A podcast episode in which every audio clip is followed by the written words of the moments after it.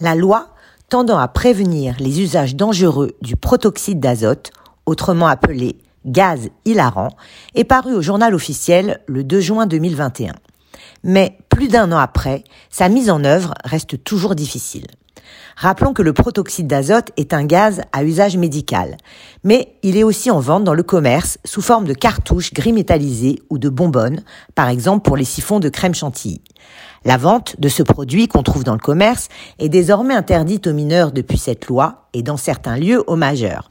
Le texte pénalise également l'incitation d'un mineur à en faire un usage détourné mais il ne répond que partiellement à la consommation de gaz hilarant, notamment dans les soirées étudiantes où le phénomène est en forte progression. Depuis quelques années, il est très prisé des jeunes pour ses effets euphorisants immédiats. Ils en détournent l'usage en déversant le gaz dans un ballon de baudruche avant de l'inhaler. Un geste qui reproduit deux, trois, dix, parfois des douzaines de fois peut en effet causer chez son auteur des problèmes physiques et neurologiques extrêmement graves. Le texte, émanant du Sénat, punit de 15 000 euros d'amende le fait de provoquer un mineur à faire un usage détourné d'un tel produit.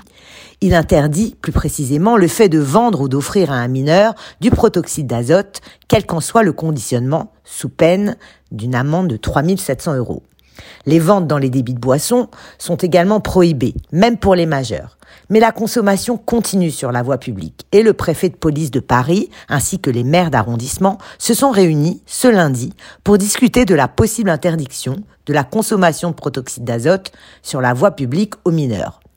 Malgré la loi de 2021, certains mineurs sont toujours aussi friands de ce gaz hilarant. En 2022, 9 individus ont été arrêtés et 420 bonbonnes ont été saisies. Un chiffre néanmoins à la baisse par rapport à 2021. La préfecture de police de Paris souhaite donc sévir et prendre une mesure complémentaire à la loi de 2021 afin d'interdire aux mineurs la consommation de protoxyde d'azote sur la voie publique.